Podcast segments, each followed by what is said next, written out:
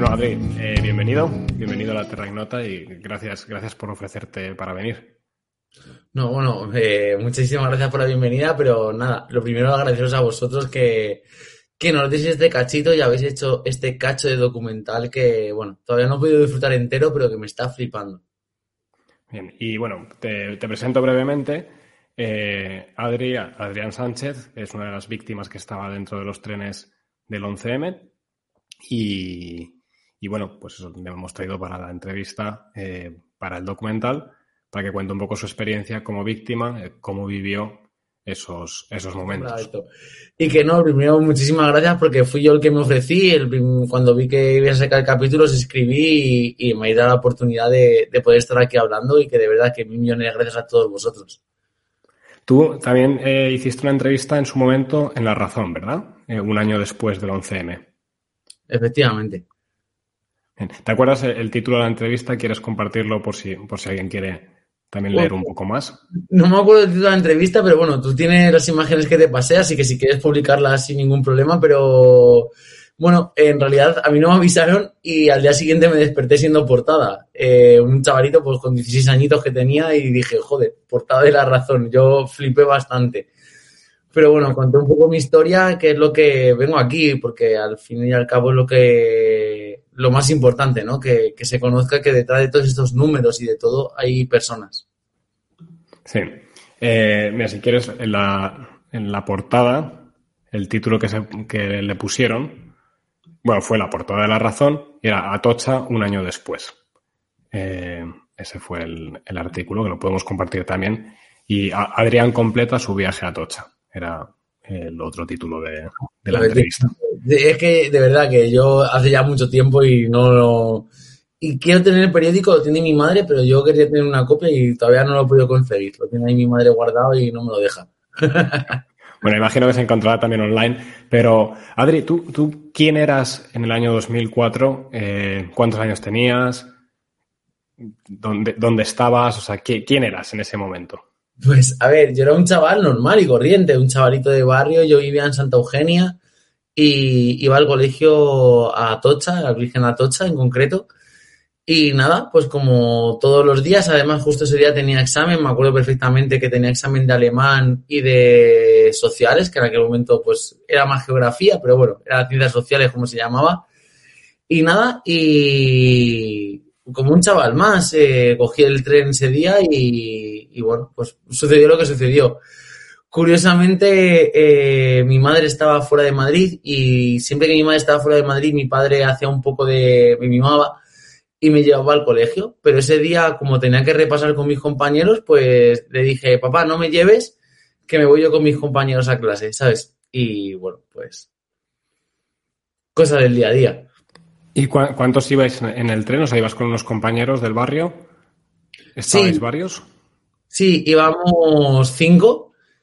Y luego de mi colegio hubo otras dos personas que no eran amigos míos exactamente, ¿sabes? En plan de porque eran de cursos diferentes, pero íbamos en realidad cinco, que eran los, que éramos los colegas, que luego nos llamaron el grupo de los cinco, como el mítico libro. Y, luego había otras dos chiquitas más que, eran de cursos diferentes a nosotros. Claro, o sea que estabais siete del colegio en, el mismo tren, básicamente. unas en, otros trenes diferentes, porque una chica era más responsable que nosotros y llegaba más pronto, nosotros íbamos un poquito apurados. Claro, claro. Y eh, bueno, tú, eh, ¿dónde te subes? ¿Te subes en Santa Eugenia? Sí al tren y es el tren, eh, ¿cuál de ellos? ¿El que explota en, Atocha o...? No, es el que explota en el propio Santa Eugenia. Yo... Nosotros llegábamos tarde y es más, una compañera llegó aún más tarde y la tuvimos que esperar y subimos corriendo, corriendo al tren. Eh, nos montamos en el tren pues cuando las puertas estaban pitando. Claro, y entonces el tren sale y, eh, ¿cuánto tarda en, en explotar la bomba? ¿Cuánto eh, tiempo te dio tiempo a estar ahí en el tren, básicamente? Yo lo que recuerdo realmente eh, fue que el tren todavía estaba, entramos cuando las puertas estaban cerrando eh, y se terminaron de cerrar, el tren ni siquiera había iniciado el movimiento y entonces fue como ese típico sueño que tú vas corriendo por la calle, por un bordillo y te caes y como que caes al vacío y te despiertas. Sí. Vale, pues lo mismo, pero caías para un lado y yo además dije, joder, me voy a despertar, seguro que todavía son las 5 de la mañana, no tengo que ir al examen todavía. Y de repente fue como que me volqué para el otro lado y fue como, vale, eh, esto no es un sueño, ¿sabes? Esto empieza a ser real. Y cuando caí, me desperté, estaba a cuatro patas y ya estaba el tren totalmente en llamas, porque yo lo que recuerdo era fuego por todos los lados, mm, cenizas volando por encima mía, súper a cámara lenta. Y no creo que el tren ni, ni siquiera llegase a arrancar. ¿Y, recuerdas un poco cómo reaccionaste en este momento? O sea, por ejemplo, de todos los amigos salir a la vez o, cada uno tirar por su lado. ¿Cuál es la pues, sensación en ese momento? A ver, mi sensación. Mm, joder, es un poco complicado contar. no, es complicado contar esto porque lo he contado mil millones de veces, pero a lo mejor a la gente le puede parecer un poco duro. Eh, yo me desperté y yo estaba a cuatro patas y debajo mía tenía una amiga mía. Eh, los otros amigos no los veía. Y había también una mujer como unos dos metros o tres embarazada que estaba herida. Y entonces, pues yo en ese momento no tuve valor para ir hacia por la mujer porque en realidad no me sentía con fuerzas. Y cogí a mi amiga, la arrastré fuera del tren, la tiré y luego me tiré yo para afuera. Claro. claro. Y que eso en realidad, claro, es que tú esto todo lo cuentas y probablemente lo viviste a cámara lenta, pero claro, estamos hablando de que son segundos. Lentísimo. A mí me parecieron, yo que sé, que a lo mejor estuve ahí como una hora, pero en realidad ni siquiera habían llegado los servicios de emergencia cuando yo salí del tren, así que en plan de fueron minutos, pero a mí se me hicieron horas y la verdad que, que la sensación era de que estaba súper cansado, ¿sabes? No puedes hacer un movimiento y cuando ya salí al aire libre y respiré fue como una liberación enorme, de decir, uff, y luego el resto de mis amigos, pues dos de ellos eh, salieron despedidos hacia, porque yo salí, en Santa Eugenia estaba el andén y luego estaba una vía y como un andén de estos auxiliares. Pues yo salí hacia el andén auxiliar. Dos de mis amigos salieron hacia el andén normal, que por suerte, y otro de ellos tuvo, yo creo que la mayor suerte de, de, todos nosotros, que voló, voló como unos 30 metros por encima, pero pegado a la puerta y por suerte, claro, al ir con la puerta, cuando cayó en el suelo, pues no se hizo nada. Claro. Eh, ¿tú, ¿tú, sufriste heridas? Eh, sí, unas cuantas. o sea, de, ahí tuviste que ir al hospital directo. Bueno, te tuvieron que llevar al hospital directo. Sí, yo, a ver, yo cuando salimos nos encontramos, porque claro, eh, en aquel momento había gente que estaba entrando, era hora punta en Santa Eugenia, un barrio que pues con, mucha gente que coge la Renfe y me crucé con una señora ya, por suerte habíamos encontrado todos nuestros amigos, excepto al que había volado por la puerta, que ese todavía no, no lo habíamos encontrado. Íbamos los cuatro y me encontré una señora y le dije, oye, perdona, ¿me puedes dejar llamar a mi padre? Y el nombre de mi padre lo tengo memorizado desde chiquitito, entonces llamé a mi padre y le dije, papá, que he tenido un accidente. Porque claro, en aquel momento lo que se escuchaba en la estación es que había explotado el aire acondicionado. Eso lo que decían los pasajeros, los que estaban en la estación, nada oficial, ¿sabes? En plan de chimorreos. y dije, papá, sufrió un accidente. Y entonces mi padre, que todavía estaba en casa porque me, él entraba más tarde a trabajar, pues vino corriendo y ya me llevó directamente al hospital. Y bueno, yo me abracé desde, no se ve, desde aquí más o menos hasta aquí arriba. Estuve a punto de, de quedarme ciego y estoy medio solo de estoído. Claro. Porque eh, sabes más o menos a qué distancia estabas de la, de la bomba en cuestión. Sí. Eh, cuando te lo diga Jorge, no te lo vas a creer. Yo estaba a, entre metro y medio y dos metros de la bomba. Lo que pasa que tuvimos, yo y mis amigos, de verdad, que, que si, yo ahora mismo no estaría así mentalmente y tomándomelo un poco como, con la filosofía que me lo he tomado durante todo este tiempo si alguno de mis amigos hubiese fallecido. Así que todos mis amigos están bien y los de mi colegio también y todo, ¿sabes? La gente que conocía está bien. Y mm, no me lo voy a tomar así. Eh, tuvimos la suerte de estar en las puertas. Y entonces, según me explicó la, forense, que de verdad, una chica mm, estupenda, majísima, eh, al estar en las puertas, la onda expansiva salió por las puertas y nos afectó menos. Claro, claro, claro. Y, eso, bueno, de todos tus amigos, eh, todos sobrevivieron. Tú me, habías comentado ya antes que a ti una de las cosas que te ha ayudado es hablar de esto, ¿no? Eh, intentar, en la medida de lo posible, normalizarlo. Obviamente no es una cosa normal, pero normalizarlo, decir, bueno, es una cosa que ha pasado en mi vida y que, que, tengo que, que forma parte de mí ya, ¿no? Claro, en plan, como si te casi te, yo qué sé, en plan, yo antes del atentado tuve un amigo que el pobrecillo se, se pegó una leche con la bicicleta y se destrozó la boca, eh, se rompió la mandíbula y todo, y pues eh, no es lo mismo, obviamente, salvando las distancias, pero bueno, es algo que te ha sucedido, tampoco es algo que ni que sentís orgulloso, pero tampoco es algo de lo que tengas que avergonzar, es algo de lo que tú puedes hablar realmente. Y, y a mí me ha venido muy bien, la verdad, siempre el poder contarlo, siempre, obviamente, lo, era la primera vez que, que, lo estoy hablando, bueno, en la entrevista de La Razón lo hablé, pero muchísimo menos.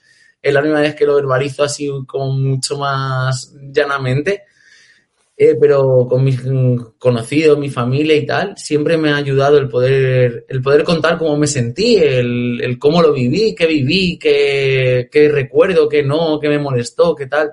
Siempre ha sido bien. Claro. Y bueno, volviendo, volviendo al día. Entonces, eh, 11 de marzo, has dicho, perdón, me lo has dicho antes, pero se me ha olvidado. Eh, la edad que tenías, 13 años, has dicho? 15. 15, 15 años Estás, eh, que llegas tarde a un examen, entras corriendo en el, en el, tren, en el último momento, explosión, lo primero que haces es, bueno, sacar a tu amiga, eh, buscar un teléfono, llamar a tu padre, tu padre aparece, imagino que también llamarías a, tu madre, claro, que además estaba fuera de Madrid, la pobre estaría...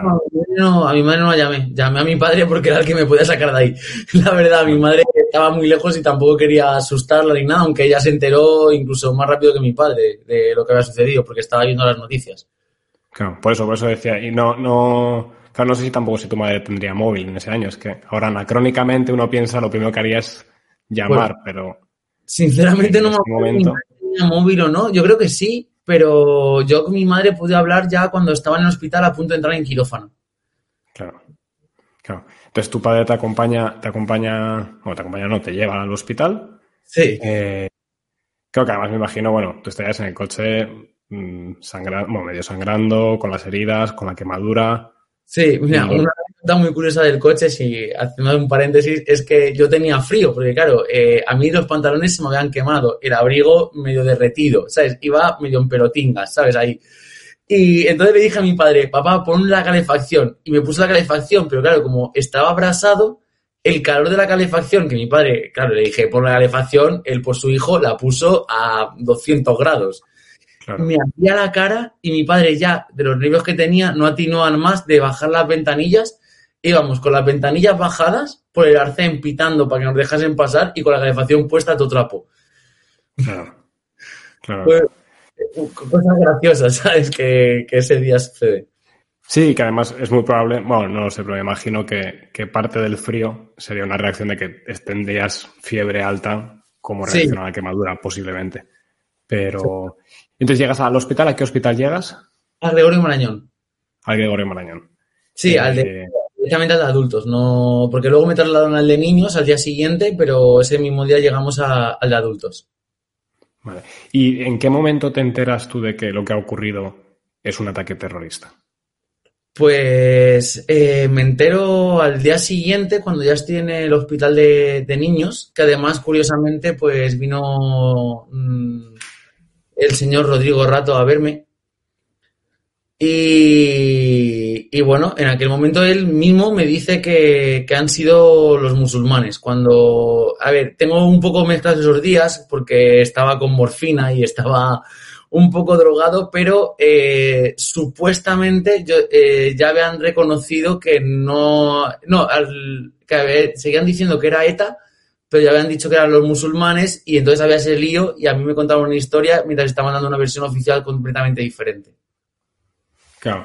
Bueno, yo creo, eh, bueno, habría que revisar el timeline, pero me parece que al día siguiente puede ser que ya se hubiera abierto al menos la línea de investigación y en público sí que se había dicho ahí que se había abierto la línea de investigación de no cerrar a nada. Pero es posible que siguieran con lo de ETA, efectivamente, como que el principal sospechoso es ETA. Y yo sinceramente me entero por, pues, por Rodrigo Rato, que ya se lo había contado a mi familia y que, de- y que sinceramente muy amablemente vino a visitarnos a todos y, y- y ahí nos lo contó y nos informaron un poco, entre comillas, de primera mano. No, eh, entendámonos, ¿sabes? En plan de no vamos a ser los primeros en enterarnos, pero que, Sí, sí, pero que- se vinieron. tuvo esa deferencia hacia las víctimas, ¿no?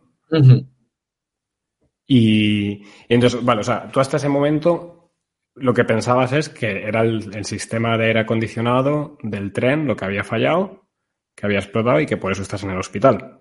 Sí, claro, porque en Santa Eugenia hay un subterráneo eh, entre un andén y otro y cuando nosotros íbamos caminando por ahí, ¿sabes? En plan, nuestro, yo y mis colegas, pues escuchábamos, eh, además escuché, recuerdo que era una señora que dijo, eh, el, aquí ha explotado el sistema de aire acondicionado y escuché, y en Atocha también, y no sé qué, y cogí un colega mío y dijo, menuda puta mierda de Renfe. en plan de, han explotado tres sistemas de aire acondicionado en la- y eso es lo que nos pensábamos nosotros en el primer momento.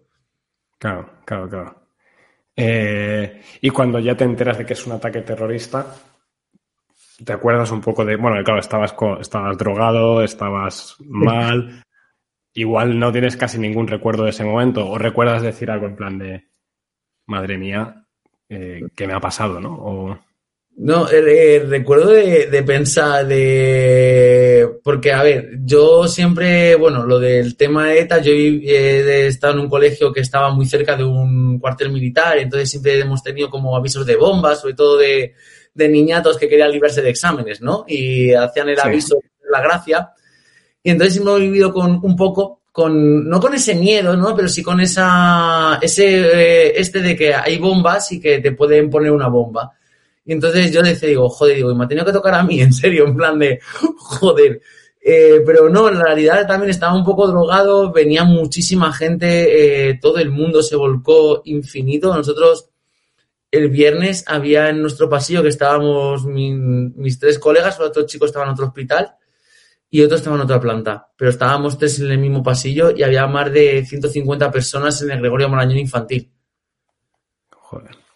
Entonces fue como, mm, no, no te dejaban entre lo drogado que estábamos y las visitas que teníamos, tampoco pensábamos mucho, vamos, yo por lo menos, no, no lo llegué a pensar hasta que ya no, no fui a mi casa. Claro. ¿Qué- eh, ¿Cuánto tiempo tardaste en volver a casa? O sea, ¿Cuánto tiempo estuviste en el hospital? Pues, a ver, eh, la verdad es que de- en el hospital estuvi- estuvimos todos muy poco tiempo. Yo fui el, el- estuve una semana y media, un- eh, mi compañero estuvo dos semanas porque tuvo un problema que le atravesó la metralla al brazo y perdió la movilidad de los dedos.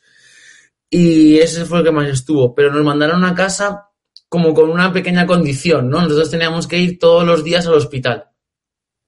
Mm, ¿Por tema de infecciones de las quemaduras o...? Efectivamente, y nos tenían que revisar enteros, nosotros íbamos allí, eh, verdad que aquí la sanidad, mm, bueno, por lo menos en el Gregorio Marañón, no sé en otros hospitales, pero nosotros llegábamos y nos pasaban los primeros, ¿sabes? No, no teníamos espera ni nada, pero sí que es verdad que yo hasta que pude mm, salir del hospital fue una semana y media, pero hasta que pude hacer un poco vida medio normal fueron seis, siete meses. Claro. Porque era todos los días. Lo que sí que es verdad que nos dejaron ir a casa porque yo creo que pensaron que mejor que estuviésemos en casa con en nuestra cama, ¿no? En... Pero todos los días a las 8 de la mañana teníamos que estar en el hospital y salíamos a las 3 de la tarde. Claro. Es una pregunta un poco tonta, pero ¿qué pasó con el curso? ¿El curso lo perdiste o, o te hicieron un plan especial para poder ir recuperando? Nos O sea, hicieron, un, por plan, ejemplo, nos hicieron un plan No. especial de colegio. Eh, yo, por suerte, la verdad que siempre he sido un poquito friki y entonces llevaba una media de 10 y no tuve demasiados problemas. Pero sí que otros amigos míos que eran un poco más mm, repetidores y que les costaba sacar asignaturas, eh, aunque el curso, digamos, vamos, esto ya ha prescrito, se- nos lo aprobaron, básicamente. Nos cogieron la media que llevábamos hasta ese momento y fue la que nos pusieron. claro. En Bueno, cuarto- también creo que es lo suyo, ¿eh? Bueno, me parece en este caso, pero... Sí, sí, sí, sí, obviamente. Pero en cuarto de la ESO sí que es verdad, porque no nos dieron, nos dieron esa facilidad de, de notas, pero no una facilidad de, de aprendizaje.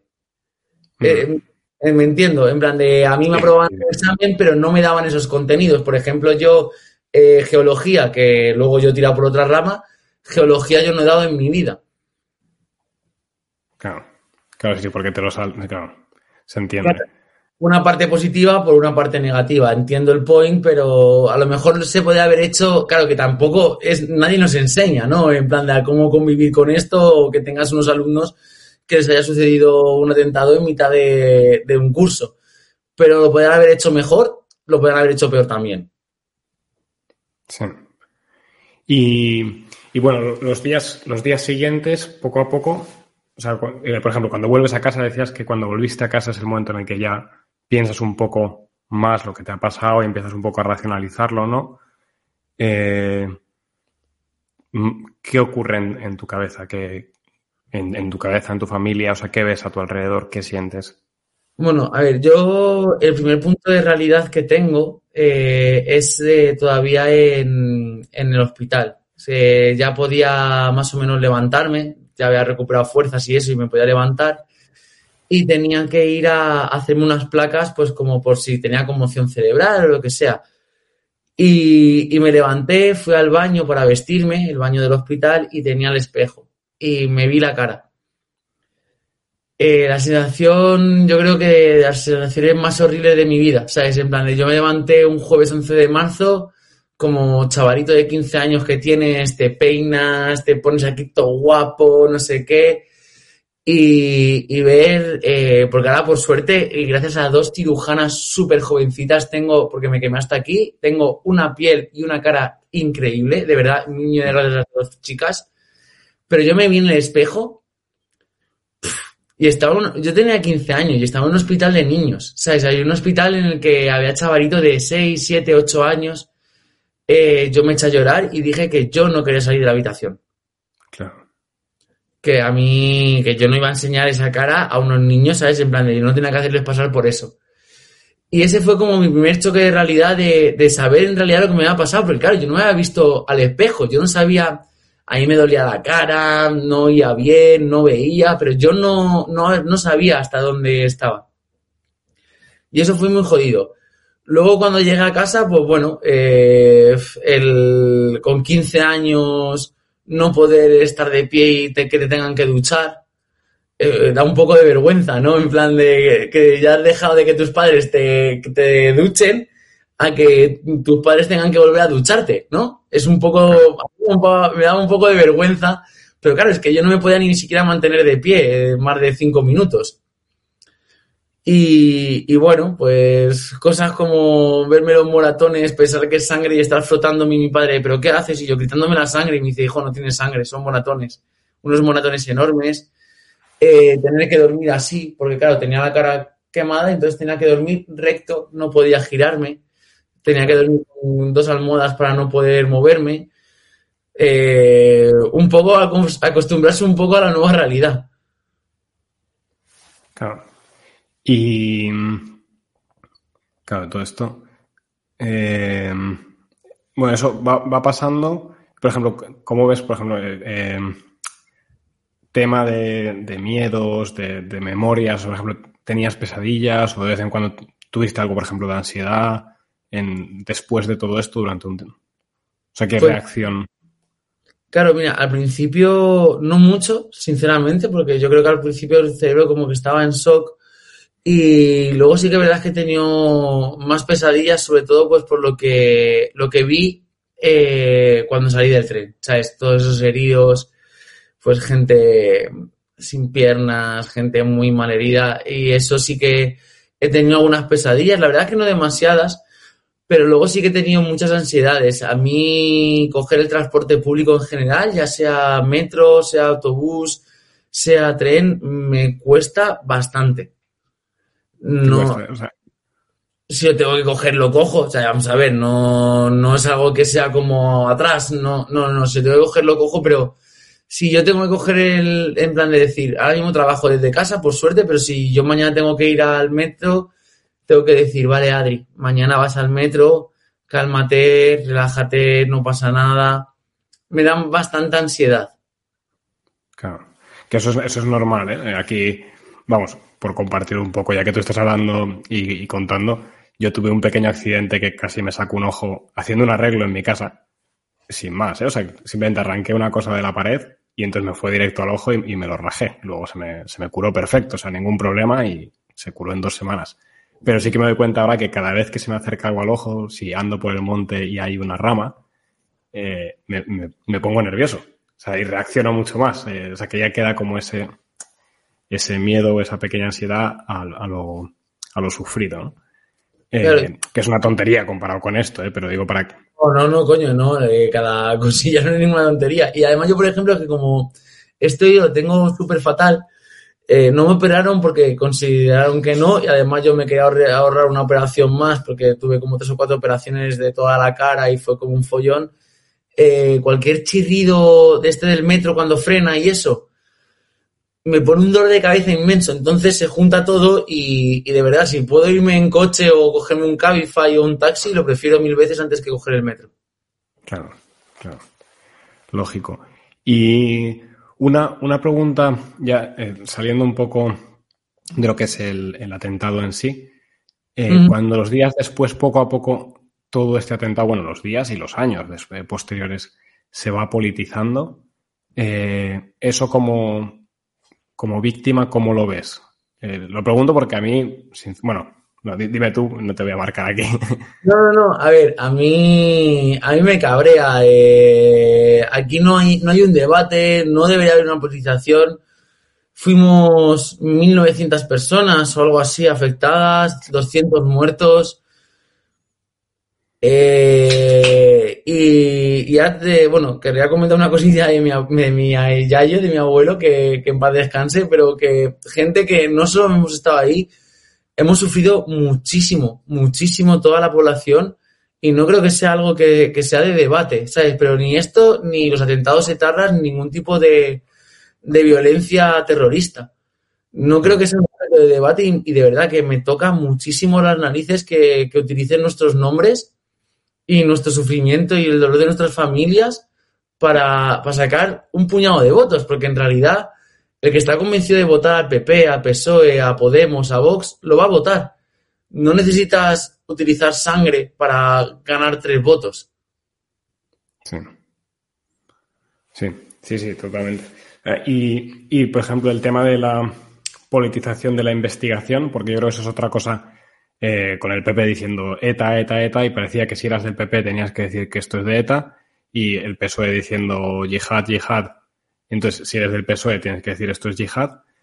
Eh, eso, eso, por ejemplo, te crea un poco de, te crea en algún momento un poco de conflicto de decir, oye, investigar la puta verdad. Si es que me da igual que haya sido unos, otros, ambos, lo que sea, pero yo lo que quiero es saber la verdad exactamente de qué pasó, quién hizo esto y que, y que pague, ¿no? No, no tota-, mira, eh, es que has descrito eh, totalmente mi pensamiento. Yo cuando empezó el juicio, yo creo que tendría ya 17 años. No recuerdo exactamente, eso me podéis decir mejor vosotros con este cacho documental que habéis hecho. Em, si yo tenía 15, que fue en 2014, ¿cuándo empezó la instrucción? Eh, a ver, la instrucción, ahora la verdad es que me pillas, tenía que mirarlo. las referencias. Cuando empezó la instrucción, yo, bueno, estaba en pleno bachiller. Mmm, pero sí que fui a bastantes sesiones del juicio. Yo iba eh, sin entender nada, obviamente. Soy un crío que voy a entender yo de lenguaje judicial y de lo que decían. Y es más, muchas de las cosas me estoy enterando por vuestro documental. Eh, yo sí, efectivamente. Y además yo tengo un poco mi teoría que es como el refrán este, entre todos la mataron ya sola se murió. Pues igual, no creo que haya, haya sido ETA, o haya sido Al Qaeda, o haya sido la policía, o haya sido unos u otros, sino que ha habido un compendio de cosas que han llevado a que suceda este atentado. Y sí, obviamente, como había tanta gente involucrada, no se ha investigado y se debería de investigar y se debe investigar muchísimo más por la memoria de todos nosotros. ahí, eh, digamos, un poco cuando se ha ido abriendo el caso, volver a cerrarlo, reabrirlo. Por ejemplo, no sé si seguiste eh, cuando se volvió a intentar abrir, me parece en 2016. No, eh, ya, la verdad, ahí, ahí ya sí que me has pillado. Ahí no, yo una vez que lo cerraron por primera vez, me llegó la sentencia a casa y hice como cerramos capítulos, no me volví a interesar. Ahí culpa mía. No, no, bueno, tampoco, tampoco tienes que vivir todo el día siguiéndolo. Aún así, eso aparece un poco en el documental, o sea que eh, imagino que también te gustará verlo. Mm, pero, eh, ¿a, qué venía esta pregunta? Venía a. Ah, bueno, eso sí, que cómo vivías todo ese proceso de, de que si se está buscando la verdad, no se está buscando la verdad, si están buscando intereses políticos. Eh, pues, pues eso, en plan de lo vas viendo y, a ver, a mí lo que más raya me daba, claro, eh, también, eh, entiéndame la gente que nos va a escuchar. Yo tenía 15, 16, 17 años, no sabes cómo funciona la justicia, obviamente no sabes cómo funcionan todos esos temas que, que sobrepasan, ¿no? Lo que es un ciudadano normal. Y yo con mis 15, 16 años decía, digo, pero ¿por qué no los detienen? ¿Por qué no los juzgan? ¿Por qué no están ya en la cárcel? ¿Por qué, si se sabe que se ha puesto una bomba, por qué no lo tienen en la cárcel ya? Mm, no sé, mil cosas, ¿sabes? De, y decían, es que este espía sabía, y digo, y si lo sabían, ¿por qué lo dejaron? Entonces, muchas preguntas que yo en realidad tengo ahora mismo 33 años y, y no tuve respuestas con 15 y no las tengo con 33. Sí. Es que es, que es, es muy duro. Eh, o sea, manda, cojones, pero bueno. Eh, en ese sentido, por ejemplo. De verdad, que no es algo que sea como lo necesito para vivir. Yo todos los días me despierto pensando en esto. No, no, no, en absoluto. Pero sí que es verdad que si yo veo un documental como el que habéis hecho vosotros, o leo una noticia, o me pregunto y digo, joder, o cuando llega cada 11 de marzo y digo, pero si todavía yo no sé qué realmente pasó no tengo un culpable al decir, esta es su cara. Sí. Da rabia, da mucha rabia, la verdad, da mucha rabia. Sí. Sí, es que no puedo, o sea, solamente puedo imaginármelo porque nos da rabia a los demás, a los que nos tocó colateralmente, eh, a vosotros, cabrón. Eh, no puedo imaginarlo. ¿Qué tal el tema, de, por ejemplo, de la Asociación de Víctimas del Terrorismo, Asociación de Afectados por el 11M. ¿Tú estuviste involucrado o recibiste ayuda de alguna de estas asociaciones, alguna en concreto? De ambas. De ambas. De ambas. Eh, Asociación de Víctimas del 11 de marzo, además está en Santa Eugenia, justo enfrente, la sede la tienen justo enfrente donde vive mi madre, donde yo vivido toda mi vida. Y maravillosos. Y la VT, eh, maravillosa también. No, Mm, vamos, eh, yo es que en política tampoco me meto mucho, no sé políticamente cómo estarán, pero yo el trato que he recibido de ambas asociaciones, eh, no, puedo, no tengo otras palabras, maravilloso, de ambas. ¿Y, mantienes algo de contacto con ellas? por ejemplo, hoy en día, ¿hay algún tipo de seguimiento, de apoyo? No, a ver, eh, ellos sí, ¿sabes? En plan de, el personaje soy yo, ¿vale? Ellos eh, me mandan cartas para ir a reuniones de socios, a cenas de Navidad. Eh, por cierto, última, eh, la última que han hecho eh, ha sido conseguir una iniciación de la Comunidad de Madrid desde la Asociación de Víctimas del Terrorismo del 11 de marzo. Eh, pero el personaje soy yo. Ellos sí, eh, tengo contacto directo, me mandan email de ayudas, de becas, de invitándome a mm, cosas, pero por mi trabajo no puedo asistir a nada y, estoy muy desconectado, pero sí que es verdad que, que sí, ellos sí que siguen en contacto, el que no sigue soy yo. Bueno, pero tampoco tú tienes, digamos, obligación de ir, o sea, es decir, ellos ofrecen un servicio, eh, un apoyo, mejor dicho, eh, tú vas si, si puedes y tener, ¿no? Efectivamente, pero ellos me mandan de si necesitáis ayuda para psicólogos, de cuando cada vez que se renuevan, cada vez que hay unos presupuestos nuevos o lo que sea, ellos nos mandan toda la información. Vamos, no es al resto de víctimas, pero a mí me mandan desde la VT y desde la del 11 de marzo todo, todo, todo, todo, todo, todo. Yo no tengo hijos y me mandan ayudas hasta para los libros de mis niños que no tengo. Así que me mandan todo. Así que ahí, de verdad, chapó por esas dos asociaciones. Yo no tengo nada, es que no puedo decir nada malo. Y cuando he ido a la del 11 de marzo porque tuve que pedir una cosa, unos papeles, eh, mmm, iba, llevaba sin ir como 5 o 6 años y me atendieron como si fuese todos los días. Claro. Bueno, eso, eso, está, eso está muy bien. ¿Y cómo dirías, bueno, has hablado un poco de, del tema de, de apoyo, superación, eh, en tu caso, yo creo que ahora sería interesante, sobre todo si quieres hablar para otras víctimas, que imagino que habrá otras personas como tú, tú has contactado. Es más, bueno, alguno más también ha contactado eh, no para ofrecerse a hablar, pero, pero alguno más ha contactado y gracias a Dios por ahora, pues todos ha sido dando las gracias y, y, se ve que por ahora el documental les está ayudando. Y sí que aprovecho ahora para decir que imagino que a algunas víctimas el documental les hará daño. Y era uno de nuestros miedos, estuvimos a punto de no hacerlo por esto. E imagino que hay gente que revivir el trauma le, y revivir esos días eh, le va a costar y le, va a hacer daño y le, pedimos perdón ya desde aquí, porque de verdad era, era el único motivo por el que pensamos no hacerlo. Eh, pero gracias a Dios, hasta ahora, todos los que han contactado eh, ha sido para, para, agradecer y luego tú en tu caso para ofrecerte a hablar. Pero bueno, pedir perdón a si a alguien estamos haciendo más daño en su vida cuando ya ha sufrido suficiente. pero bueno, esto venía, perdón, para si quieres decir algo a otras víctimas, eh, ¿qué te ha ayudado a ti desde el punto de vista del luto y la, y la superación de, esto? Yo antes que esto quería primero decirte que, no estés haciendo daño a las víctimas. A ver, es un documental, yo aquí quien me escuche, es un documental duro. Mm, si eres víctima, es un documental muy duro, no, no es un documental happy flower, y, pero es necesario y habéis hecho un trabajo muy escrupuloso, sois súper respetuosos con las víctimas. Mm, yo lo he visto y obviamente se me saltan las lágrimas, pero no por cómo lo tratáis, sino por lo que tratáis y de lo que habláis. Eh, así que mm, yo como víctima, mil millones de gracias por lo que habéis hecho, sinceramente, mil, millones de gracias. Y segundo, antes, eh, es que mi abuelo sufrió, bueno, mi abuelo no estuvo en atentado, pero mi abuelo fue una persona que de las lo ha pasado peor que yo. Mi, mi yayo eh, se despertó ese día con el, con el sonido de la bomba y es otro testimonio que quería contar porque es otro punto de vista, él no puede estar aquí para contarlo. Y mi abuela le, dijo, es el nieto, está en el tren, vea por él. Y mi abuelo, ya jubilado, salió corriendo de su casa, estaba como a dos kilómetros de la estación, fue corriendo con sus 63 años y se metió dentro del tren y dentro del tren empezó a buscarme entre toda la gente que había, levantando pues lo que pues lo podéis imaginar todos. Y mi Yayo, mm, desde ese día, desde que yo tengo 15 años hasta que falleció que tenía 29, no ha dormido un día tranquilo en su vida.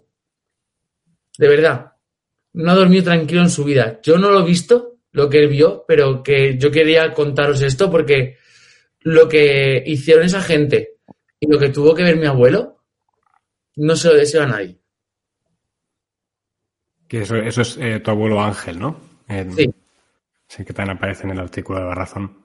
Y no se lo deseo a nadie, ¿eh? De verdad, un hombre que, que, este señor eh, le echaron, vamos, estuvo en Suiza y le timaron y tuvo que pedir su pasaporte a la policía y poco más que irse a la fuga ha estado viviendo en Alemania mientras construían el muro de Berlín. Es un, vamos, que, es un señor que, no es que no haya visto mundo, ¿sabes?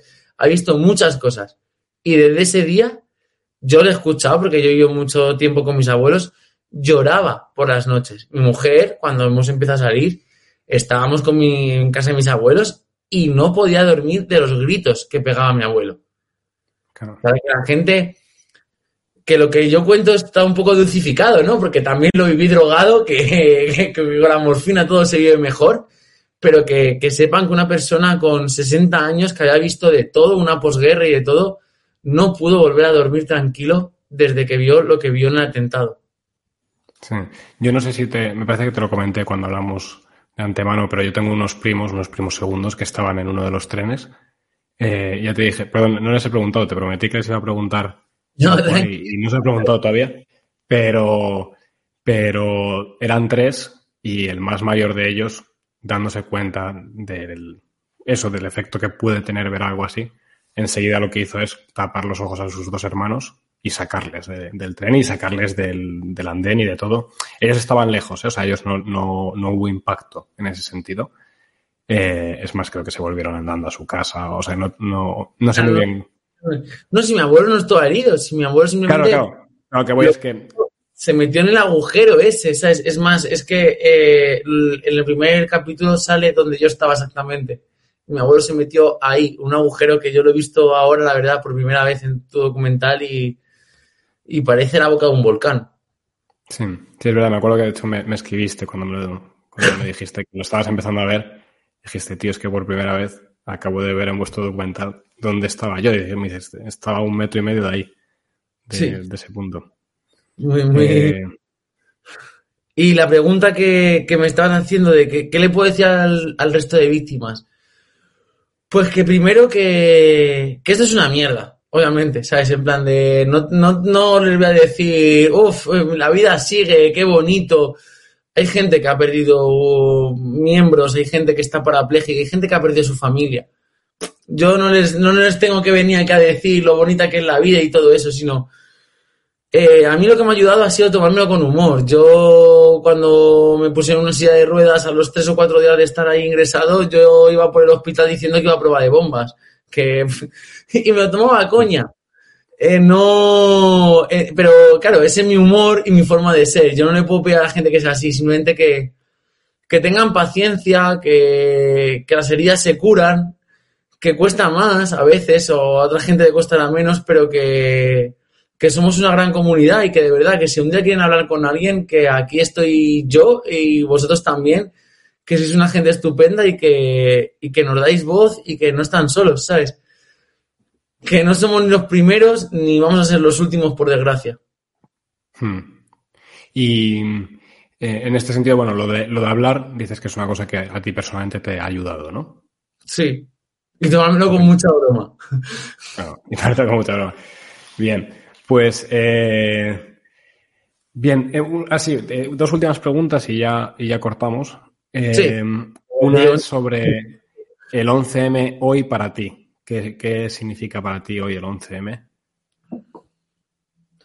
Va, pues para mí el 11M ahora mismo es mi cumple. ¿Sabes? Sinceramente, yo tengo, ahora mismo ya me acaba de pillar, el 2011, 2022, 17, 19 años ya casi, ¿no? No sé cuánto. 18, ¿no? Este, 18.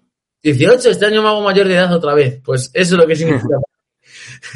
claro, o sea, fue como un nacer de nuevo, ¿no? Claro, eh, para mí es un día, pues, que me acuerdo muchísimo de, pues, de lo que sucedió, de, de, mis amigos, además que la mayoría de ellos no me hablo con ellos ya, en plan, pues, cosas de la vida, de que unos van por un lado, otros para otro. Me acuerdo de ellos, me acuerdo de, de toda la gente que, que, lo he visto, porque yo seguía yendo al mismo colegio, entonces yo pasaba por Atocha y veía ese mausoleo que se creó de flores, velas, que fue muy duro también, ¿eh? ¿eh? Fue momentos muy duros el tener que ir al colegio después a lo mejor seis meses sin poder ir regularmente, que ahí me llama mi padre a coger la primera Renfe, llegar allí y ver aquello y eso parece un cementerio, ¿sabes? En plan de es muy duro. Y me acuerdo de eso, pero también digo, coño, ahí estaba yo, aquí estoy yo, ¿sabes? En plan de estoy estupendo, mm, por suerte de la vida eh, tengo a mi mujer y tengo a mi perra que son maravillosas. Y, pues es un día de celebración, para mí sinceramente es un día de celebración. No puedo, no puedo decir otra cosa y lo siento por, pues, pues eso, pues por las víctimas que, que han perdido a alguien que para ellos no lo será, obviamente. Claro. Sí, porque tú ese día, digamos, recuperaste la vida, ¿no? O sea, es que podrías no. Eso podrías haber acabado como las otras víctimas. Y. ¿Y, cómo crees que debería ser el 11M para los demás? Para los que lo vivimos de, lado. Eh, aparte, bueno, me parece muy bonito lo que has contado de tu abuelo. Eh, de tu abuelo y luego también de toda la gente que, que, sería su trabajo. En el caso de tu abuelo fue una cosa heroica. Eh, pero también muchos héroes cotidianos de gente que, que tuvo que hacer esas tareas de ir ahí de, limpiar todo, pero todos los que lo vivimos alrededor, mm, ¿qué debería ser el 11M para, para nosotros, en tu opinión? Bueno, Villayo fue un héroe para mí, pero eh, es lo que haría cualquiera. ¿Sabes? Pero que interrumpa, yo creo que Villayo es un héroe para cualquiera, o sea... Para mí es lo que haría cualquier abuelo por su nieto, igual que todas esas personas que de verdad, que, que gracias por haberlo dicho, que nos desde los médicos que nos atendieron cuando llegué, los enfermeros, los taxistas, em, la gente que en la carretera, que en la carretera, perdón, se apartaba cuando miraba el coche y estaba flipando de, lo que veía dentro del coche. Todo, mil millones de esas personas. ¿Y qué debería ser el 11 de marzo para mí? Yo, eh, bueno, eh, trabajo en fútbol americano, entonces estoy un poco ligado a la cultura americana. Ya sabes un poco por dónde van a ir los tiros, imagino que el resto también. Creo que, que hubo un- es el atentado más brutal que ha habido en España y creo que se merece unos honores acorde al hecho de lo que es. Un respeto a todos esos bomberos, a todos esos policías, a esos sanitarios, a esas personas que estuvimos ahí, a nuestros familiares, a, a los militares que ese día también estuvieron trabajando hasta horas intempestivas, los que estaban en el IFEMA, no sé, tratarlo de una manera que parece que aquí el, el acordarse de un suceso trágico o el poner en honor a alguien es como muy, mm, ¿no? Como que se ve mal. Y en América tú lo ves y, por ejemplo, inicia la NFL, que es lo que yo trabajo, y empieza el día de 11 de septiembre y hay un homenaje a las víctimas, eh, cánticos, rezos, mm, eh, ceremonias civiles también, de todo. Entonces yo pienso que el 11 de marzo, igual que el resto de cosas que influyen a este país, deberían de tener un, un reconocimiento. Un recuerdo, ¿no? Que el- sí, una, una memoria, memoria ahí. Ahí me- preparando el documental. No vamos a parar el país, pero simplemente un, oye, hoy es 11 de marzo, sufrimos el mayor ataque en nuestra propia eh, país, dentro de nuestras fronteras. Sí. Sí, a mí preparando el documental, unas palabras que me venían mucho todo el rato era memoria y dignidad. Memoria y dignidad. Creo que, eh, no sé si es un poco a lo que te refieres, pero creo que en eso efectivamente podíamos aprender de otros países en, en ello. En ello. Oye, pues Adri, eh, muchísimas gracias. Eh, acabamos la, la transmisión, pero bueno, la transmisión no está en directo, pero me refiero a la grabación. Y, y tal, pero si, si quieres, seguimos unos minutos eh, para despedirnos tranquilamente. Pero bueno, muchísimas gracias. Como ya te he dicho, de esto sacaremos algunos clips, pero también sacaremos esto entero eh, como, como anexo al documental. Entonces, si quieres decir algo antes de despedirte eh, a las personas que te estén viendo. Pues eh, sois eh, Jorge, Javi y me falta otro chico. Está, bueno, eh, sí, Pi- eh, Pirata, bueno, Raúl, que es realmente el que más trabajo ha hecho, o sea, Raúl es el que hay que agradecerle mucho. Hay otro Javi, que es el que ha hecho sobre todo el montaje, y bueno, y también parte bastante de la documentación, y también está en PPI, que, pero bueno, a nosotros no nos agradezcas que, que no hemos hecho nada No, más que... Revés, es que quiero aprovechar este espacio que, vamos, que ya me habéis dado demasiado, pero quiero aprovechar esto para daros las gracias a todos y a cada uno de vosotros. De verdad, eh, trabajazo. Mil millones de gracias. Gente, si veis este vídeo por separado, por favor, y a ver este documental, porque es que es brutal. Es que lo habéis hecho increíble, de verdad, Jorge. Mil millones de gracias de, de, de parte de mí y de toda mi familia. Bueno, gracias a ti, Adrián, y gracias, gracias por ofrecerte y por contactar. Eh, ha sido un, un detallazo. Nada, Muchas gracias. chicos.